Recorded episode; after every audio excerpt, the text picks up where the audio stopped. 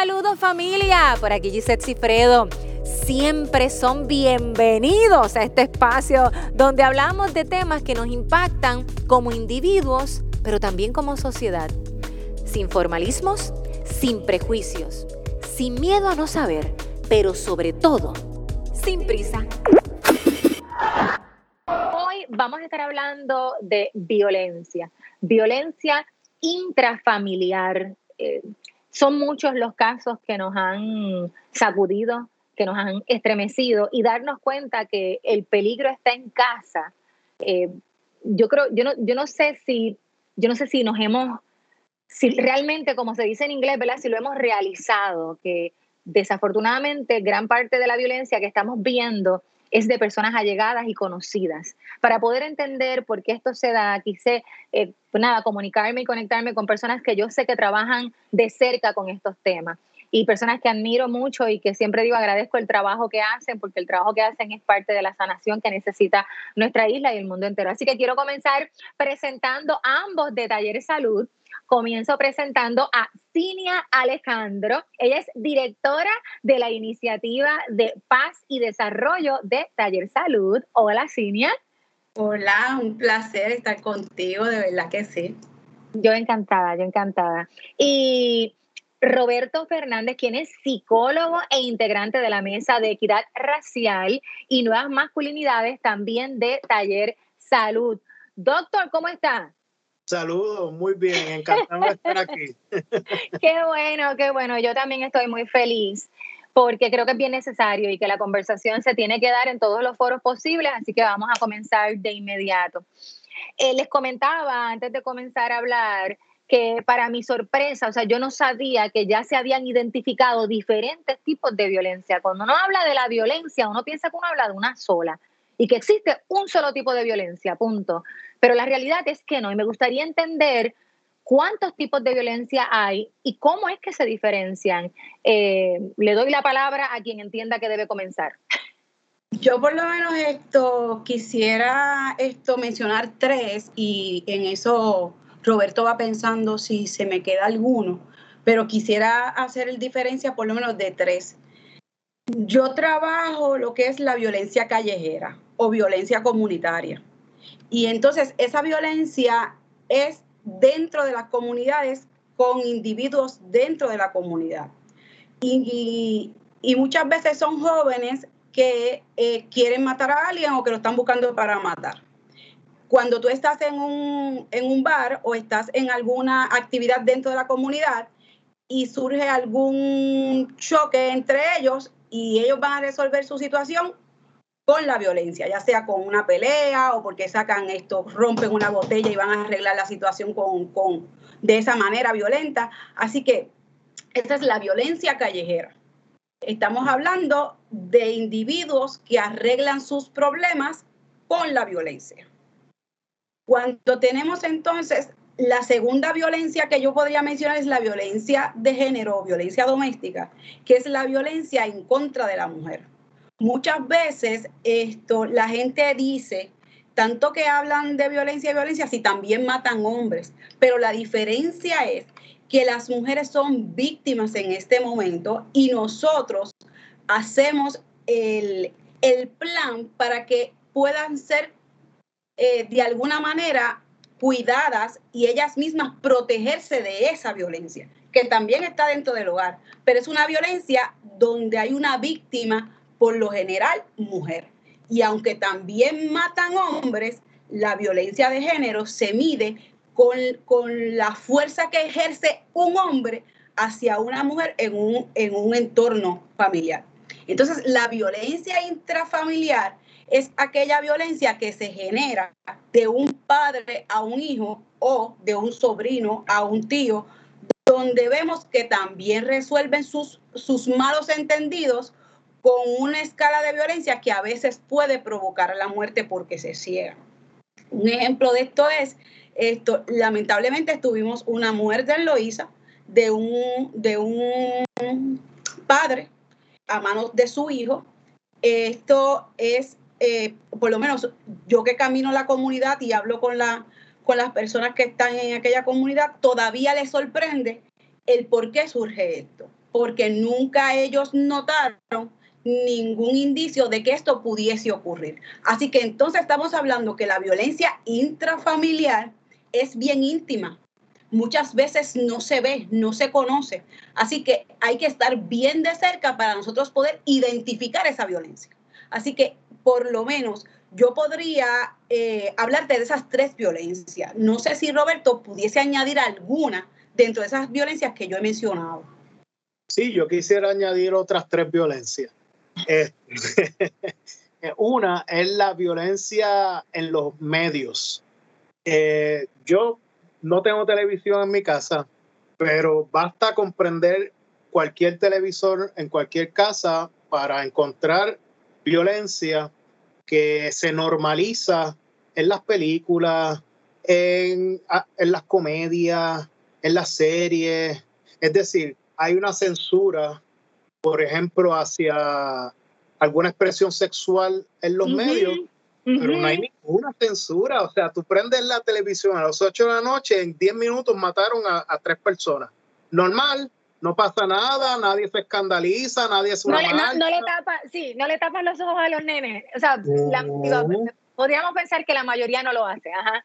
No lo hace, entonces es, se da por normal y la violencia en los medios, gente, es rotunda, es apabullante eh, y, y casi pasa ya por inadvertida, no llama la atención de lo, de lo presente que es, ya no llama ni la atención las noticias ni hablar. O sea, lo que se reportan son actos violentos, desde el que mataron en la esquina hasta el insulto entre un legislador y otro, la violencia política que es heavy también. Entonces, La violencia en los medios es un modo de, de, manejar la violencia desde lo cotidiano, de normalizarla y de ya casi adormecernos ante, ante los efectos de la violencia y, hace que la prevalencia sea absoluta porque cualquier medio que tú sintonices va a tener violencia.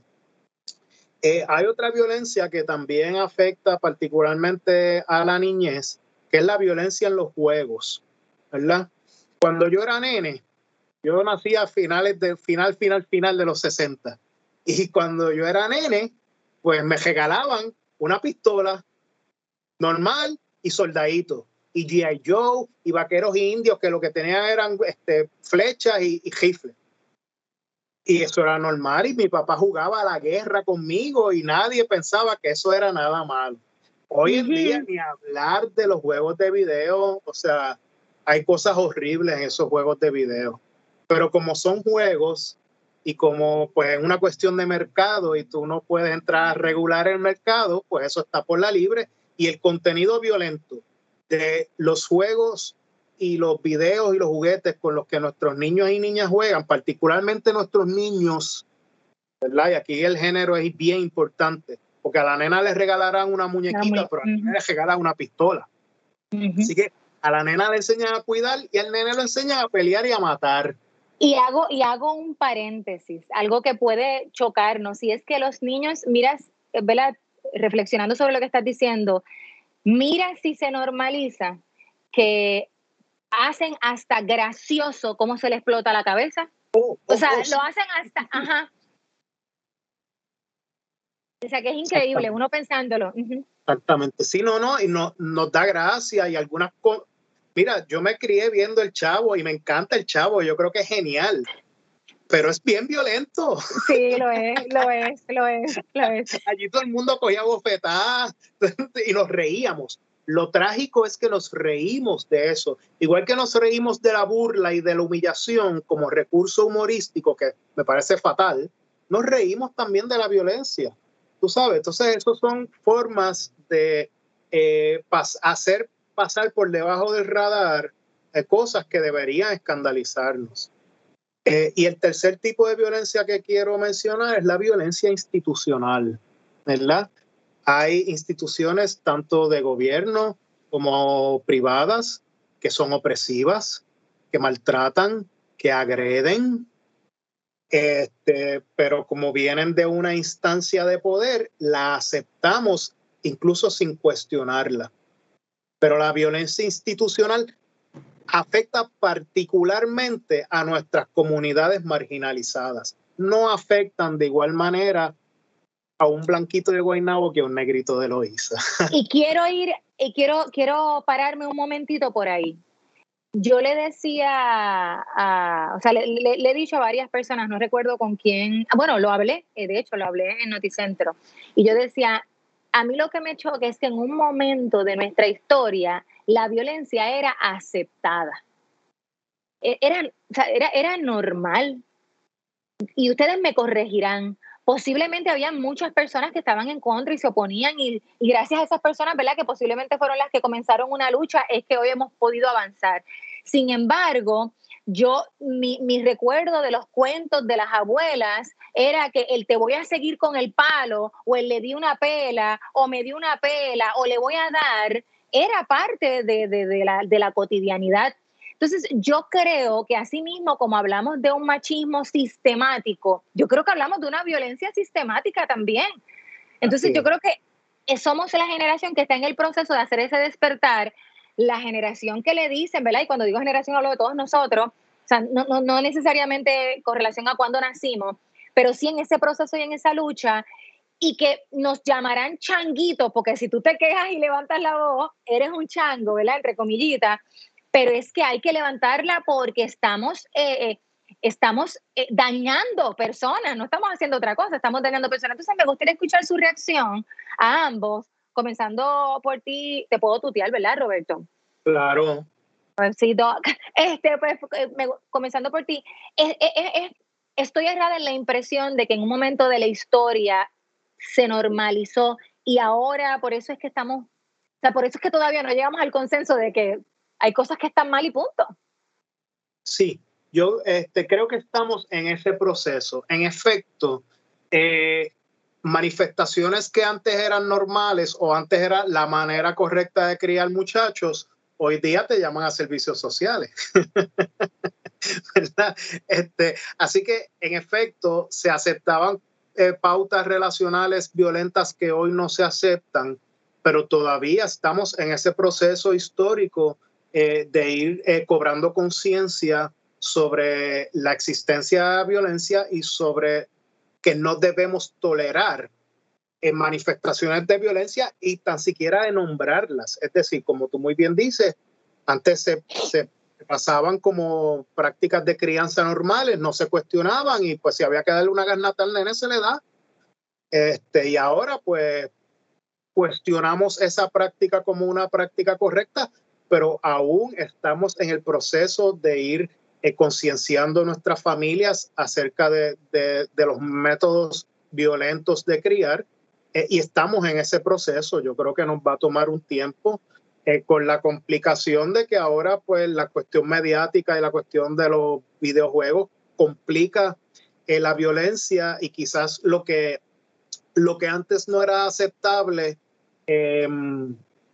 o lo que antes era aceptable ahora no lo es en el ámbito doméstico, pero en el ámbito eh, público y en el ámbito de los juegos, en el ámbito del cine, pues la violencia no ha mermado, al contrario.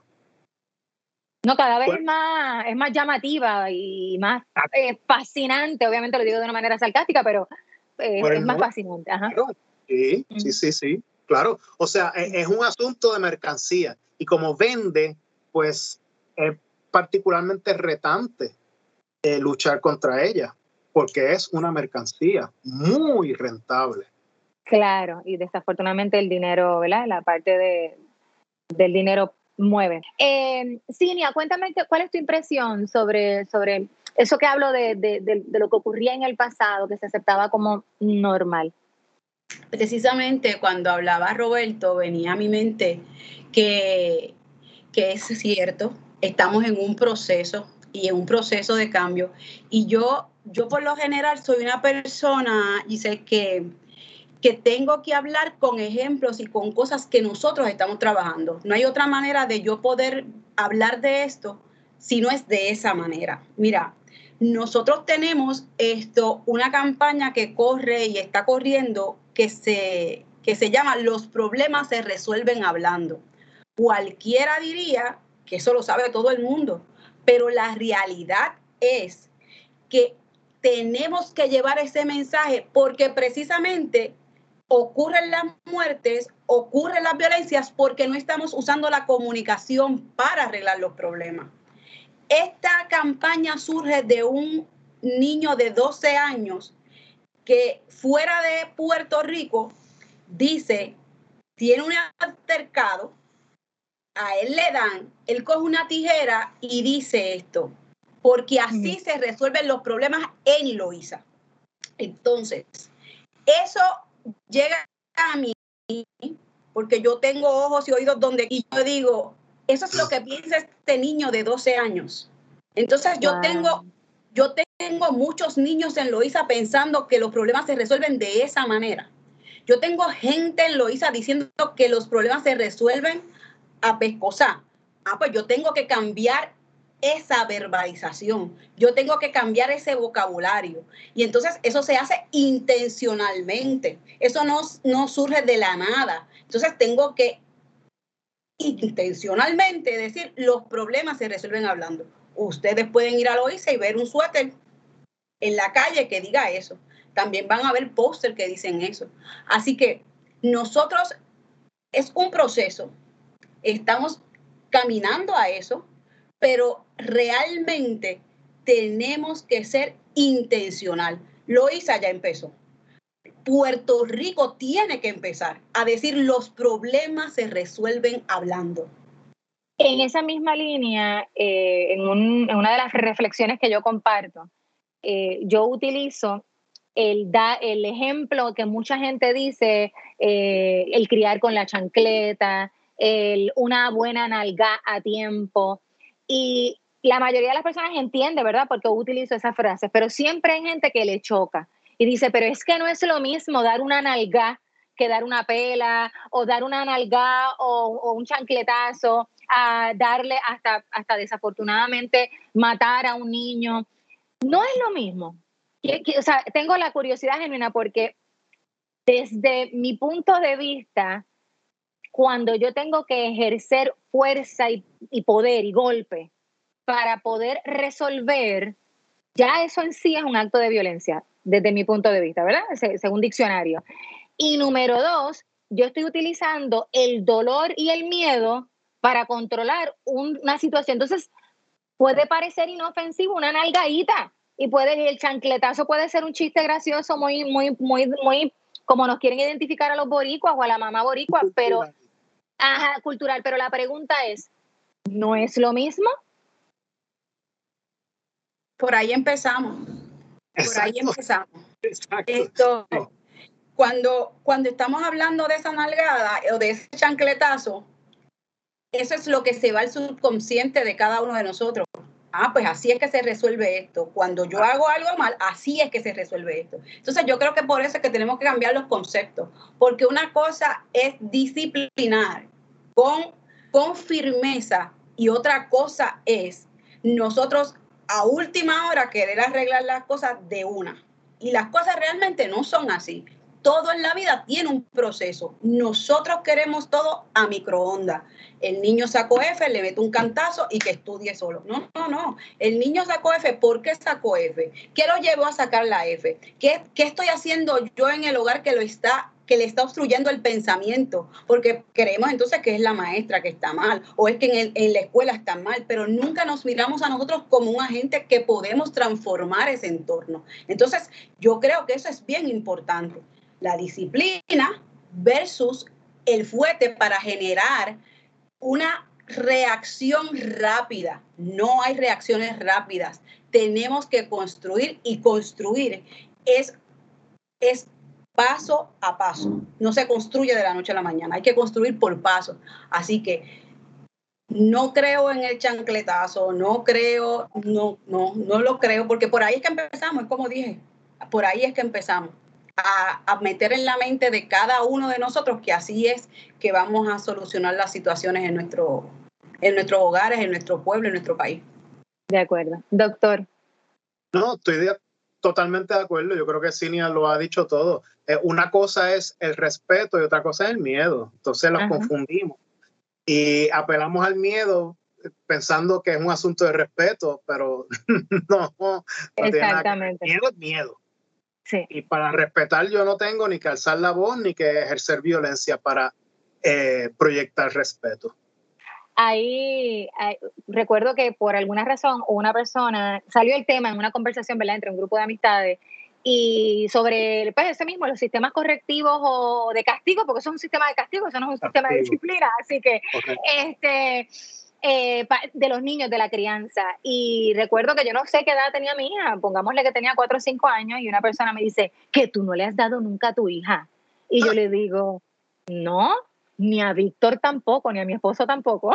y ella se la puso a la puerta de la risa. Yo digo, son seres humanos, no es la manera en que yo creo hay que tener mucha paciencia, hay que respirar, hay que tener mucho control. O sea, que yo creo que también es parte, ¿verdad?, de uno evaluarse. La gente a veces habla de carácter y dice, esa gente tiene un carácter. Y yo digo, tenemos que tener cuidado con distorsionar los conceptos. Una persona de carácter es una persona muy buena. Hay que tener carácter para aguantarse. Mal genio son otros 20 pesos, pero para que tener carácter hay que aguantarse. Y en esa misma línea, pienso que también es un acto violento distorsionar lo que acabo de decir, distorsionar los conceptos. Y creo que ahí, y es mi medio y lo amo, pero los medios tienen mucha responsabilidad. Hemos hecho de lo malo algo bueno y de lo bueno algo malo. Porque, por ejemplo, yo he visto parodias de madres que utilizan el timeout como medio correctivo, parodias, se burlan de eso. Entonces empieza a crearse este concepto como si fuese algo de debilidad, como mm. si hablar con calma eh, a tu hijo fuese algo, este, es como si nos faltara, como si nos faltaran, tú sabes, como dicen por ahí, ovarios para uno, uno eh, criar a su hijo. O sea que yo no sé si hay algún tipo de, de violencia disfrazada o pasiva cuando, cuando distorsionamos conceptos que creo que me expliqué, ¿no? Que hacemos de algo bueno malo y de algo malo bueno. Perfectamente, sí. Has dado en el clavo. Así que nada, esto obviamente para que la audiencia. Ahora entrando, entrando un poquito más en el tema de la violencia intrafamiliar.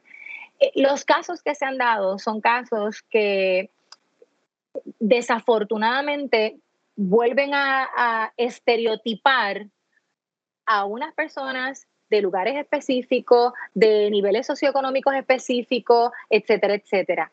Es cierto que la violencia intrafamiliar tiene un perfil sí se da en niveles socioeconómicos particulares o como muy bien señalaste ahorita, en niveles geográficos, en lugares, en puntos geográficos particulares. Eh, yo quiero contestar. Roberto. Eh, no, eh, la violencia no discrimina por geografía ni por clase social. Es lamentablemente prevalente de manera transversal en toda nuestra sociedad. Lo que pasa es que la violencia que ocurre en círculos, eh, digamos, privilegiados, no llega a los medios, no llega necesariamente a la policía o a los tribunales, pero sí llega este, la que ocurre en comunidades más marginalizadas, ¿verdad? Eh, la gente en estratas sociales altas tiene otras maneras de impedir que esto llegue al ojo público o impedir que esto llegue a agencias de, eh, de ley y orden, por ejemplo. Eh, así que se oculta mejor, pero no ocurre menos. Incluso añadir a ese comentario, cuando tenemos obvio una violencia que lo hacen personas que son adineradas, muchas veces no cumplen aún estando bajo el ojo de el ojo público y no cumplen. Simplemente tienes eh, la estrategia económica y no cumplen. Así que yo quiero añadir eso al, comentario de, Roberto. ¿Sabe? Cumple el que no tiene dinero para poder zafarse de la justicia. Aún cuando han hecho y han cometido el mismo acto violento. Entonces, ahí hay dos varas de justicia que también es un tema que podríamos trabajarlo. Sí, sí, sin duda alguna. El tema de la inequidad. Que existe, que existe. Oh. Yo creo que, que, algo importante que entre las inquietudes que a uno le puedan surgir y que yo invito, ¿verdad?, a todas las personas que nos están escuchando y nos están viendo a que también se las cuestionen, es que a veces como y esto lo he dicho en más de una ocasión, como no lo veo, pienso que no sucede, ¿verdad? Entonces, eh, nos movemos en un círculo y nos movemos en un, en, nada, en nuestro propio mundo y posiblemente en nuestros propios hechos y batallas. Y como no lo vemos, piensan, pensamos que ya se superó, o como yo no lo sufro, ah, pues como yo no soy racista, o pienso, ¿verdad? Porque eso, eso puede ser, es un tema bien interesante, el tema del racismo, o pienso que no soy racista, pues el racismo no existe, ¿verdad? Entonces yo creo que es un poco también cómo nos exponemos y por eso para mí era bien importante poder hablar con personas que estuvieran de cerca con lo que sucede. Yo sé que ustedes ambos están de cerca tratando, o sea, buscándole soluciones en la acción, no en la palabra, eh, al, tema de la violencia. Eh, cuando, en el caso de ustedes y en la experiencia, ¿qué es lo que han descubierto? Porque yo pensaría, y me corrigen, y quizás soy demasiado optimista compulsiva, ustedes me dirán, pero yo pensaría que hasta en la mentalidad violenta, yo no, yo no quiero victimizarlos, pero yo sí creo que son producto de algo más. O sea, yo pensaría que si hubiesen tenido otros recursos, posiblemente no, o sea, no caerían en eso. Estoy bien. Sí. Eh, mira, muchas veces la manifestación violenta con que nos enfrentamos no es sino el síntoma de un mal social. No es sino la puntita del iceberg que sale fuera del agua, pero debajo del agua hay toda una montaña que subyace y esa montaña son los procesos sociohistóricos de marginación, de desigualdad, de falta de oportunidades, de racismo, de clasismo, de homofobia, eh, de, de eh, eh, las del el patriarcado. Son las distintas instancias de inequidad que generan respuestas violentas en las personas y entonces intervenimos y nos escandalizamos con la respuesta violenta, pero invisibilizamos los procesos históricos que llevan a una persona a cometer un acto violento. Una persona comete un acto violento, una, porque es lo que conoce como método de solución de problemas, o dos, porque piensa que no tiene otras alternativas, porque las puertas se le han cerrado y lo que, lo que tiene como recurso a su haber, a lo que tiene acceso, es a la expresión violenta para resolver un problema. Entonces nos enfocamos en el síntoma, pero no miramos las causas y eso es una forma de, de, de, por un lado, invisibilizar los procesos causales y de exonerar a las fuerzas históricas que ubican a unas poblaciones en una posición desventajada. Sí, eso para mí es bien importante lo que está diciendo Roberto. Y, y, y yo quiero añadir esto, Giselle cuando tú le preguntas a un niño qué tú quieres ser cuando, cuando seas grande en, en kinder, te dicen, yo quiero ser policía, o yo quiero ser, yo quiero ser doctor, yo quiero ser secretaria. Pero cuando va corriendo el tiempo, ese policía es el que abusa de su papá. Cuando va corriendo el tiempo, ese doctor es el que no lo atiende cuando llega al hospital. Entonces, de momento, viene una conciencia y dice, yo quiero ser doctor, yo quiero ser policía. Y a eso se le suma el entorno que estaba hablando Roberto. No hay acceso, no hay, no hay oportunidades. Esto es lo que yo tengo, pues de policía ahora soy maleante. Fíjate, ningún niño, ningún niño nace para ser maleante ni quiere ser maleante. Es, que solamente tírate a un kindergarten y pregunta qué tú quieres ser cuando crezcas. Hay un, hay un, hay un camino que se recorre para tú llegar a lo que los muchachos o, la gente que ejerce violencia está ejerciendo violencia. Por otro lado, yo quiero comentar esto, ¿verdad? Como sociedad nosotros usamos, cuando vemos a alguien que comete un acto violento, de momento eh, lo empleamos como chivo expiatorio de toda la responsabilidad colectiva, eh, porque se nos hace bien fácil descargar sobre una persona eh, toda la frustración colectiva y toda la incapacidad que como pueblo tenemos de generar opciones de desarrollo para nuestros habitantes. entonces es bien fácil descargar sobre una persona que cometió un acto violento, yo no estoy diciendo que no, pero es casi una exoneración del resto. Podernos lavar las manos y decir, ah, mira para allá, esa persona, ese joven, que si falta de valores. Entonces, individualizamos la cosa como un modo de no querer ver y no querer atender el mal social que produce esa persona. O sea, esa persona es producida, es el efecto de unas fuerzas sociales, pero eso no lo vemos, vemos, ah, y señalamos y es una forma fácil, sí, sí. De, la cosa. Totalmente de acuerdo. Eh, yo creo que eh, si en algo he intentado y haciéndome responsable, cuando yo veo situaciones que me estremecen, que, que, que me repugnan, que, que, me causan coraje, que me causan frustración, intento reflexionar y es a lo que invito, ¿qué puedo hacer yo? Porque yo no puedo controlar el mundo, o sea, es cómodo lo que pueden hacer miles de personas, pero ¿qué puedo hacer yo? Y hay un trabajo colectivo y comunitario que es sumamente importante. O sea, y el cómo sanar un problema social, pues socialmente, o sea, necesitamos la comunidad para sanar porque no hay de otra. Exacto. Pero eh, la realidad es que yo tengo que hacer mi parte y, y, no puedo pensar, como ¿verdad? ahorita decíamos, que como a lo mejor yo, yo no le doy, yo solamente le grito, pues yo soy entonces, ve, como soy menos mala, pues yo no soy parte del problema. No, no, no. O sea, yo creo que tenemos que también ver cómo cómo uno va manejando lo poquito malo que hace y hacer bueno, aunque sea poquito, o sea, no, no subestimar la parte del poquito. Y en esta línea.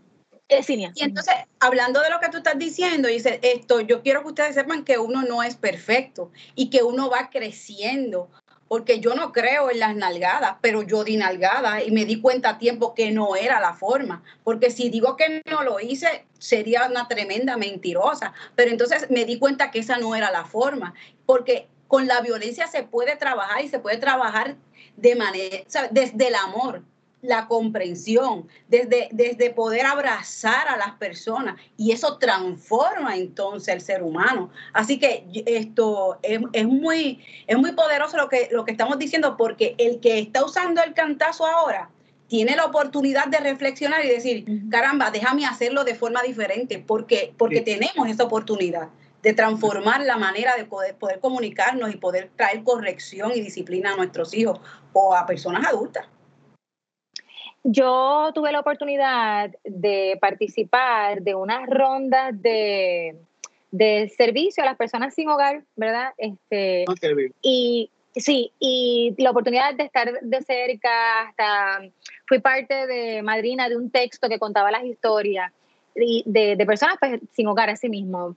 Y me di cuenta que, que yo no estaba lejos. O sea, me di cuenta que eso puede ser yo que eso puede ser cualquier ser humano. O sea, a veces uno va por la calle y los mira y no se imagina que esa persona pudo haber sido tan funcional, entre comillitas, productiva ante la sociedad, como querramos llamarle, como ustedes o como yo.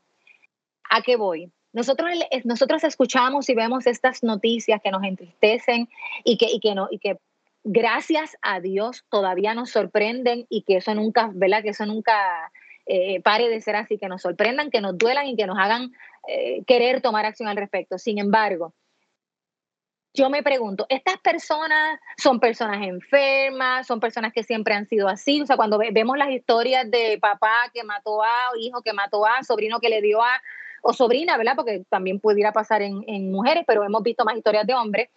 Este, estas son personas que tienen un historial violento, o esto le puede pasar a cualquiera, o todos estamos vulnerables a que se presenten situaciones extremas y que de repente me pase a mí también, si yo creo en la violencia, o sea, si la, si la utilizo.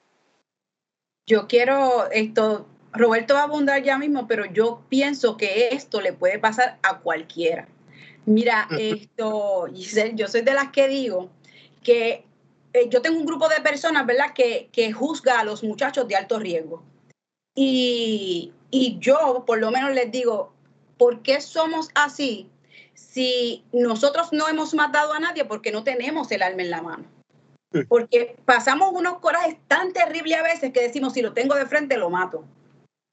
Yo, Cinia, si lo tengo de frente, lo mato. Pero Cinia nada más no es. Hay mucha gente que tiene esta experiencia y no de la boca para afuera, es que es de verdad que si llegan a tener la forma de hacerlo, lo hacen. Y después que dicen, diablo, lo que yo hice. Así que esta experiencia violencia me de violencia me parece que le puede pasar a todo el mundo. Lo que pasa es que no tenemos la herramienta en la mano y lo bonito de esto es que qué bueno que no la tenemos. Ajá. Qué bueno que no la tenemos, pero que podemos reflexionar y decir que no tenemos que llegar a estos actos para nosotros poder, ¿verdad? Esto, seguir viviendo. Y, yo creo que también esto es, es, parte de muchas veces de un cúmulo de cosas y de, y de, pues, de, de, corajes que explotan. Y yo creo que esto le puede pasar a todo el mundo. Y yo creo que Roberto ahí es mejor que yo en poder explicar eso. en efecto, le puede pasar a cualquiera. En efecto, puede ser un cúmulo de corajes que de momento exploten por donde, de la manera más trágica. Pero Giselle dijo ahorita una, dio una clave que pasó casi inadvertida y es la cuestión de género. No es casualidad que la gran, gran, gran, gran mayoría de los agresores en este país son hombres. Eso no es casualidad. Eso tampoco es por naturaleza. No es que los hombres seamos naturalmente más agresivos que las mujeres. Eso es por nuestro proceso de socialización. Eso es por la manera en que se ha constituido nuestro género, por la manera en que se ha construido socialmente nuestra masculinidad. A nosotros se espera de nosotros los hombres que seamos fuertes. Y digo fuertes entre comillas porque esa definición de fuerza que se nos atribuye a los hombres tiene que ver con la capacidad de pelear se supone que los tipos sepamos pelear. No solamente se supone que seamos, que, no, se supone, no solamente que sepamos pelear, es que como, como aprendimos a jugar con pistolitas y con soldaditos, pues esa es el repertorio que tenemos de respuesta ante una situación, es esa, es pelear. Entonces, eh, como se espera de nosotros que sepamos pelear por un lado y por otro lado, se nos cría a los hombres eh, conteniendo y reprimiendo nuestras emociones, porque los nenes no lloran, porque el, el, hombre tiene que aguantar presión, el hombre no expresa emociones más allá del coraje, no expresa, no puede darse el lujo de, de mostrarse sentimental o con temores o cariñoso o blandito, porque entonces eso es debilidad y un hombre es inaceptable que se proyecte como debilidad, pues hay una presión sobre nosotros los varones a hacer una representación pública de... Eh, eh, eh. Entonces, pues, el repertorio de, de respuestas ante un problema se nos limita a la expresión violenta. Así que muchas veces es que no se nos ocurre otra cosa porque nuestra crianza no nos ha provisto otras oportunidades de dilucidar diferencias o disputas que no sea mediante la violencia. Así que no es casualidad que las cárceles estén llenas de hombres. Eh, eh, ojalá podamos escuchar esto cuantas veces sea necesario y detenidamente porque son realidades que a veces se nos hace difícil aceptar por querer estar todo el tiempo en, la general, en, el tema de la generalización. No, no, no, no, o sea, como que queremos siempre integrar que son hombres y mujeres, y es cierto, pero has dado una información tan brutal sobre por qué eh, existen mujeres, pero la mayoría de los casos son hombres, y el por qué, lo que dijiste ahorita. La mayoría de los casos son de ciertos lugares, de cierto nivel social, o sea que que hay que, hay que escuchar, por favor, hay que escuchar. ¿Tú querías decir algo más, Cinia, que te vi? No, esto que estoy de acuerdo con lo que está diciendo Roberto, realmente a los hombres no se les permite ser libres. Entonces, eh, esto los cohiben tanto que lo único que pueden demostrar y aceptable es la violencia. el defender con uñas y dientes su entorno, su familia, todo lo que está alrededor. Entonces, eso hace una comunidad violenta. Todos hablamos de que queremos paz, todos hablamos de que queremos que nos comuniquemos bien, pero no se educa para eso. Yo creo que por eso es que estamos en este despertar realmente. Sí. Sí, y tenemos que, tenemos que impactar, a, sobre todo me parece a mí que tenemos que impactar a todo, a todo el mundo, a todas las generaciones, a todas las edades. Pero si algo pudiéramos hacer chévere, sobre todo en las escuelas, por ejemplo, porque yo, yo, o sea, ustedes hablando y yo me, me transporto y yo recuerdo que hasta si un muchacho nunca había peleado, eso era un chiste. Ajá. Exacto. Que tú nunca has peleado, o sea, eso era un chiste. Mira, mi esposo dice, ¿tú nunca has peleado, papi? Y era, un, era un vacilón, ¿verdad? Exacto. Exacto. o sea, que para que, para que vean. No te es permitido tener miedo. ¿Sabes? Imposible. Si tú le tienes miedo a una cucaracha, siendo hombre, tú no puedes decir que tú le tienes miedo a esa cucaracha. Y tienes que enfrentar ese miedo aunque te estés muriendo por dentro. Nosotras las mujeres podemos decir que le tenemos miedo a cualquier cosa, pero el hombre no puede decir que le tiene miedo a algo, porque entonces eso significa debilidad. Y eso, eso te va, te va coartando de, de, libertad, te va coartando. Entonces llega el momento que eso se va sumando tanto que cuando explota, explota sin control, Giselle. Por eso es que ocurren tantas cosas tan terribles. Tú te imaginas aquí del Gale, tienes 40 años y, eso está ahí. Y tú tienes que estar disimulando a los 40 años todavía que le tienes miedo a la... Eh, eso es difícil, aunque parezca algo, un ejemplo tonto. No lo es. No lo, es. No lo es, no lo es. Yo quisiera entrar, ah, iba a decir algo. Un momentito, ¿verdad? Este, es que eso que acaba de decir Cinia para mí es fundamental, porque el miedo es una emoción básica y todos y todas sentimos miedo en muchos momentos de nuestra vida. Así que el miedo es una emoción por la cual toda persona transita. Sin embargo, como sobre los varones hay un, un imperativo social de no sentir miedo, pues entonces, ¿qué pasa? Sentimos miedo, pero negamos ese miedo y reprimimos esa emoción. Así que nuestra estrategia de manejo emocional es negación y represión. Mira qué clase de bomba de tiempo es eso, mi hermana. Negación y represión de tus propias emociones como pautas repetidas día tras día, año tras año. ¿Qué clase de estabilidad emocional tú puedes tener si tu emocional es negación y represión? Es una bomba cancelarte, exacto. Eso es suicidarse, eso es un suicidio. Eso porque tú te estás cancelando todo el tiempo, exactamente. Que yo mismo acabo ejerciendo contra mí y eso es brutal. Exactamente. Cuando, cuando vemos, ¿cuál o sea, que ustedes han observado, que, que han aprendido de lo que tienen en común, si es que han tenido la oportunidad de hacerlo, todos estos, todos estos casos de violencia que hemos visto eh, que sucede en, en, los hogares, o sea, sobre todo sacando aparte la violencia doméstica o la violencia de género, la violencia intrafamiliar, cuando vamos a analizar qué es lo que tienen en común, ¿por qué sucede? ¿Por todo lo que hemos hablado de crianza o, por, o, hay, algo más? Para empezar, la violencia doméstica es violencia intrafamiliar, porque es doméstica, es al interior de la familia. Y entonces, ¿qué tienen en común? tienen en común que son el resultado de una sociedad violenta, una sociedad que celebra la violencia como modo de diversión, como modo de entretenimiento, como modo de vida.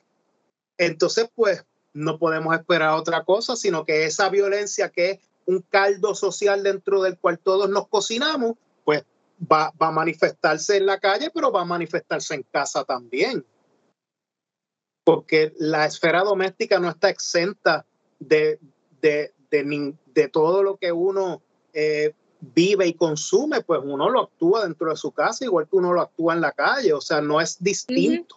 Son simplemente escenarios donde esa violencia que es sistémica, que es social, se manifiesta, se manifiesta en la calle, se manifiesta en la casa, se manifiesta en la escuela, se manifiesta en los medios. Es, eh, solamente una plataforma más donde se vive la violencia. Es silenciosa también, Giselle. Es, una violencia silenciosa. los trapos sucios se lavan en la casa. Entonces, no importa, no importa esto, cuán herido tú te encuentres dentro de tu familia, no lo vas a divulgar ni lo vas a decir. Entonces, e, eso también tiene que cambiar, Giselle, porque es cierto que los trapos sucios se, lavan en la casa, pero si va a atentar contra mi vida, es, tenemos que empezar a hacer canales de comunicación para que las familias puedan hablar a, a lugares que les respondan, ¿verdad? Con mucha confidencialidad para que no lleguen a estas muertes. Porque lo que está faltando aquí, y yo sé que no me has preguntado eso, pero lo que, lo que está faltando aquí es que hayan puentes confidenciales para que puedan trabajar dentro de la familia, porque la violencia intrafamiliar es silenciosa.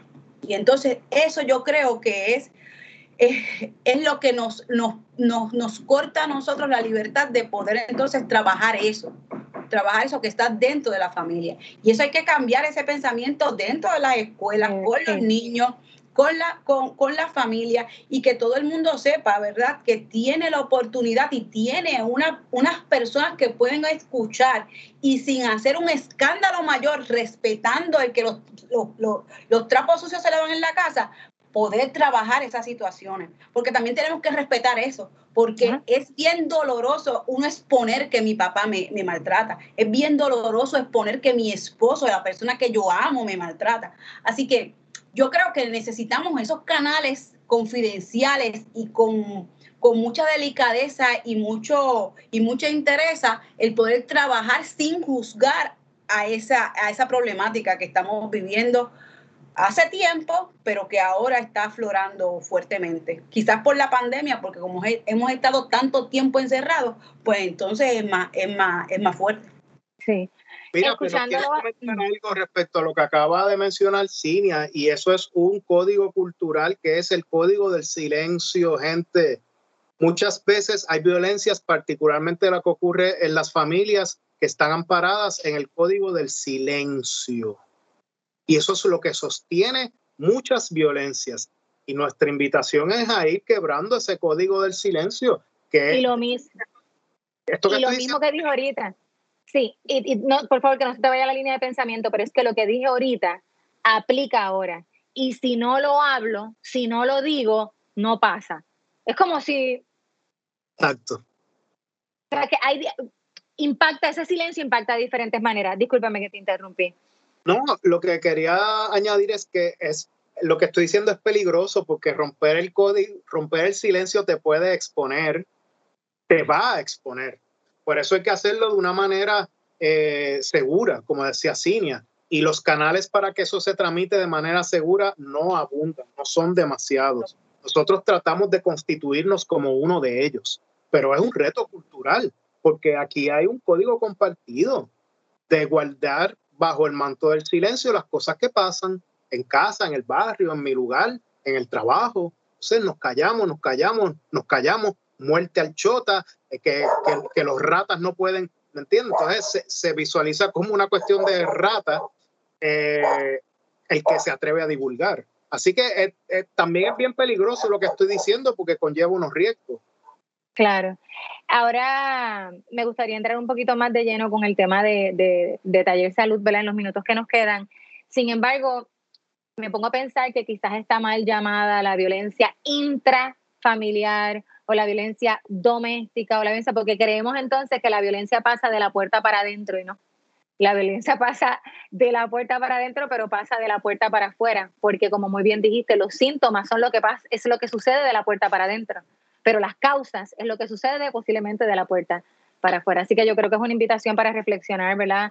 Todos y ver cómo manejamos y apoyamos y ayudamos. Y ahí entran ustedes, Taller Salud. Y quisiera que la gente pudiera conocer qué es lo que hace Taller Salud y qué es lo que han implementado en Loíza, eh, atendiendo, ¿verdad? Como su, como su, pues nada, como su, su, comunidad este, nativa, ¿verdad? Porque es la comunidad exacto esencial de ustedes, sin embargo, que sería ideal que se replicara en tantos otros pueblos y comunidades.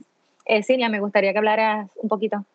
Sí, mira, nosotros esto con los años hemos podido esto implementar lo que llamamos Acuerdo de Paz, que es un programa que trabaja directamente con jóvenes de alto riesgo y cuando hablamos de jóvenes de alto riesgo estamos hablando con jóvenes que están buscando para matar o que quieren matar a alguien. Nosotros somos alcances comunitarios y somos interruptores de violencia. Los alcances comunitarios tienen la, responsabilidad de buscar 15 jóvenes de alto riesgo de su comunidad y poder hacer un plan de acción, un plan de reducción de riesgo que se hace junto con el joven. Y esto es totalmente voluntario. Los interruptores de violencia van a ir a las actividades que tiene la comunidad, desde estar en un bar hasta en una bota de gallo, en, eh, en la actividad que los jóvenes están. ¿Para qué? Para que cuando comience alguna situación eh, de conflicto, ellos puedan interrumpir ese, ese conflicto y mediar el conflicto. Ese es el trabajo que nosotros hemos realizado por 10 años. ¿Qué pasa? Nosotros hemos podido minimizar las muertes violentas del pueblo de Loíza, que es el, objetivo principal de Acuerdo de Paz. Nosotros comenzamos con este modelo eh, evidenciado que viene de la Universidad de Chicago, Illinois. Esto, y cuando nosotros comenzamos, comenzamos con 42 muertes. Ese año cerró con 42 muertes. Demasiadas muertes para un pueblo tan pequeño. Nosotros en ese momento éramos 30 mil habitantes, ahora somos 25. Pero ¿qué pasa? Que esta, esta, esta cifra de muertes provocó que mujeres pidieran que se trabajara con la violencia. Nos dimos a esa tarea y hoy, el año pasado, nosotros cerramos con nueve muertes. Nosotros hemos podido reducir esa violencia gradualmente todos los años hasta llegar a esta nueva muerte y que nosotros trabajamos para el cero. ¿Qué pasa? Nosotros nos dimos cuenta que hay unos vacíos. Nosotros hacemos un trabajo individual, pero como hablaba ahorita Roberto, hay una violencia institucional.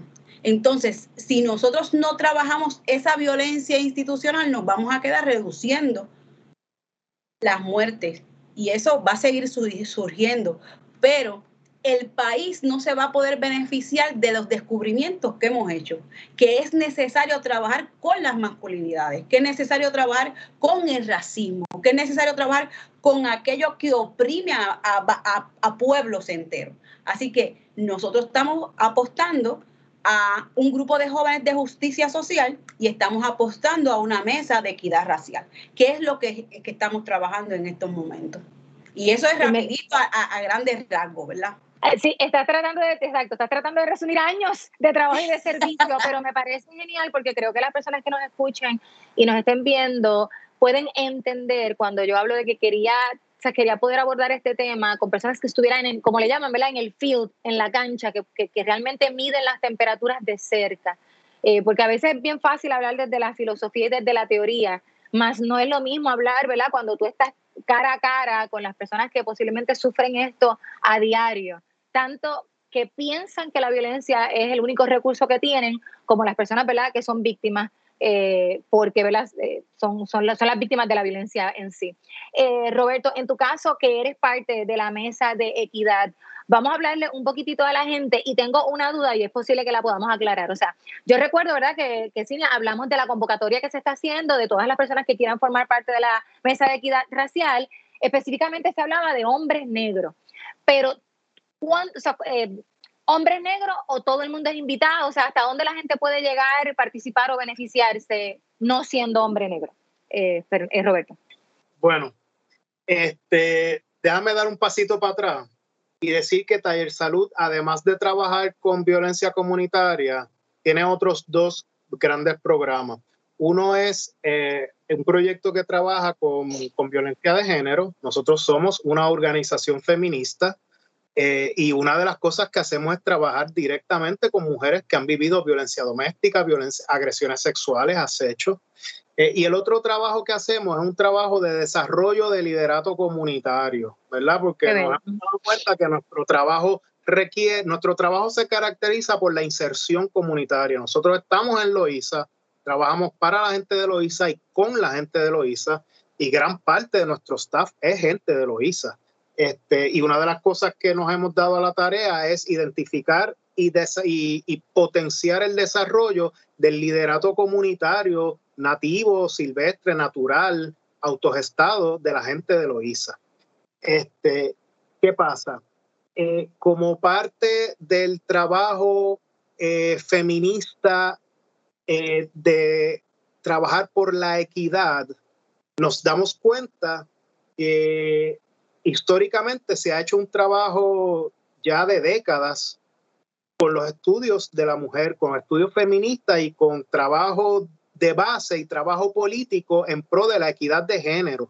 Pero nos damos cuenta que no se ha hecho, hay, dos cosas con las que trabajamos en Taller Salud, con las que no se ha hecho nada históricamente. Uno es con el tema de las masculinidades, porque eh, para mí es, es natural trabajar con una mujer que ha sido agredida. Eh, pero ¿quién trabaja con el hombre que agrede? Eso no lo hace casi nadie.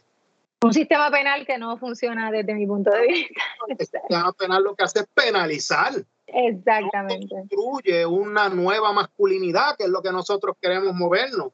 El trabajo feminista requiere trabajar con las masculinidades y ese trabajo casi, casi, casi nadie lo hace. Así que nos hemos dado el trabajo con la mesa de equidad racial y nuevas masculinidades. Fíjate que son dos cosas. Estamos eh, eh, enyuntando dos conceptos, dos temas que son temas casi tabú en Puerto Rico. Aquí no se habla de la cuestión racial porque aquí creemos que no somos racistas, porque no, que en Puerto Rico, que si todos somos, somos todos mezclados y, tú, y el que no tiene dinga tiene mandinga. Sí, claro, no hay un racismo eh, eh, eh, burdo como lo habrá en el sur de Estados Unidos. Aquí el racismo es solapado y se da de otras maneras.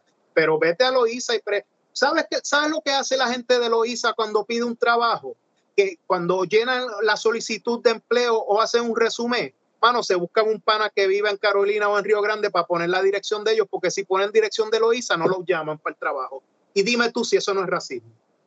Entonces, pero nosotros negamos el racismo, nosotros los boricuas negamos nuestro propio racismo.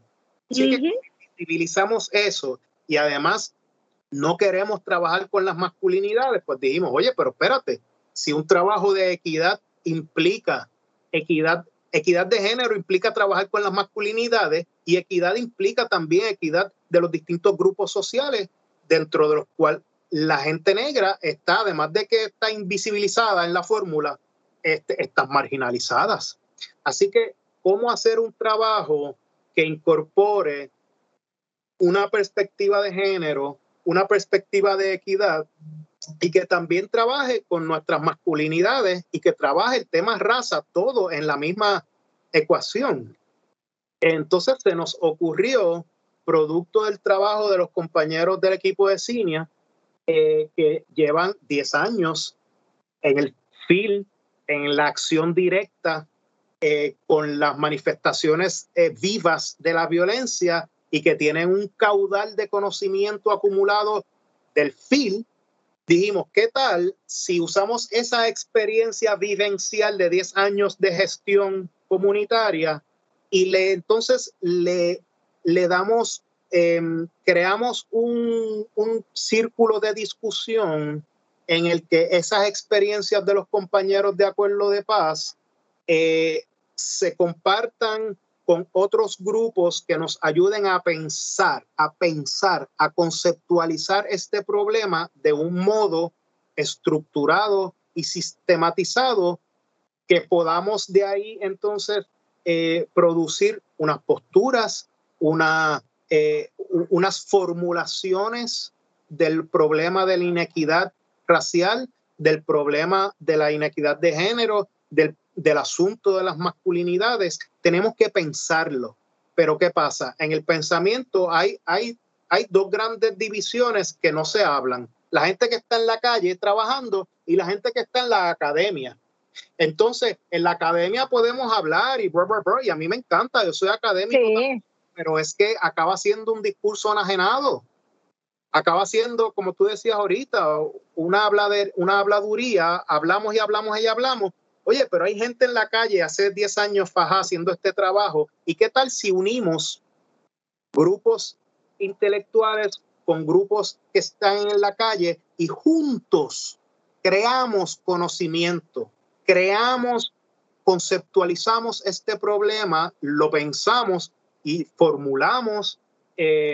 eh, eh, pronunciamientos, formulamos, qué sé yo, lo que salga de ahí, proyectos de política pública, proyectos de incidencia, generamos discusiones públicas, generamos programas, pero eso no puede ser a lo loco. Eso hay que pensarlo. Y la mesa de equidad racial y nuevas masculinidades es un espacio donde pretendemos darle forma con utilizar el rigor académico y utilizar la experiencia del servicio directo eh, de la calle para crear conocimiento nuevo. Y entonces... Me encanta. Eh, sí, eso es uno de los es el propósito fundamental de este esfuerzo que estamos empezando a crearlo. No, y que están empezando a crear desde el pensamiento y la conversación. Qué cosa más maravillosa, ¿verdad? Que dijimos, comenzaste hablando, Cinia, de la, de la, ¿verdad? De, de los problemas se arreglan hablando y ustedes están practicando el lema cuando hacen una mesa de equidad racial. ¿Ibas a decir algo? Sí, que a eso le añadimos que en la, tu pregunta original esto fue qué vamos a hacer con esta gente que estamos convocando, ¿verdad? Tenemos unas personas que, que, van a formar esa mesa y estamos convocando a personas que, que, que, le, que les guste el tema y nos apoyen. Y para nosotros es precisamente eso, apoyo. Porque si tú convocas para trabajar algo de violencia doméstica, van a aparecer muchas personas a caminar por, a favor de. Pero si tú convocas a, a Puerto Rico a trabajar lo que es el racismo y las masculinidades para crear política pública o hacer en las leyes una incidencia, ¿verdad? Esto, o por lo menos unas medidas de ley, esto no hay quien apoye. Entonces nosotros tenemos que buscar ese grupo que camine con nosotros, que crea en lo que nosotros estamos creyendo, porque el, que podamos juntar muchas personas es lo que va a hacer la diferencia, no para Loiza, sino para Puerto Rico. Entonces nosotros estamos apostando a eso. Así que todas las personas que quieran ser parte pueden serlo. Sí, sí, sí, sí, sí. Ok, o sea que, y entonces eh, vamos a repasar cómo las personas pueden integrarse, porque creo que había hasta un formulario, ¿verdad? Sí, en eso, esto, yo sé que Yamilín está ahí oculta, pero yo quisiera que Yamilín nos dijera a dónde, la dirección que nosotros vamos a... Exacto puedes escribir, eh, tenemos seres omnipresentes aquí en, este, en, este, en esta grabación, en esta entrevista. Así que vamos a pedirle a uno de esos seres omnipresentes que nos escriba cuál es, cuál exacto, cuál es la dirección. Mira, ahí está, ahí está. ¿Cuál es la dirección? tallersalud.com diagonal equidad racial. Eh, a mi otro ser omnipresente, James, ¿es posible escribir eso por ahí? tallersalud.com diagonal equidad racial. De todos modos, yo también lo voy a compartir en el caption de este, de este video. Tallersalud.com diagonal equidad racial. Eh, yo creo que, que, como dije ahorita, los escucho y uno va, uno va un poco reflexionando. Eh, a mí me gusta aprender e intentar ver cómo uno puede, ¿verdad?, eh, utilizar lo que uno tenga, los recursos que uno tenga para ponerlo a disposición de, la transformación que al final todos queremos lograr. Yo creo que sin duda alguna, si algo podemos coincidir, es que queremos estar tranquilos, que queremos estar en paz.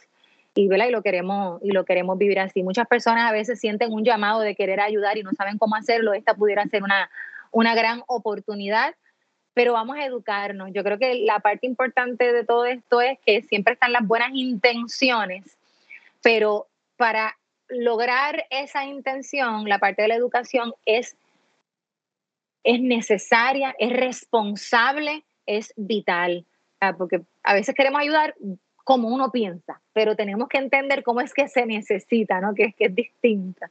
Y, yo creo que ese es el llamado.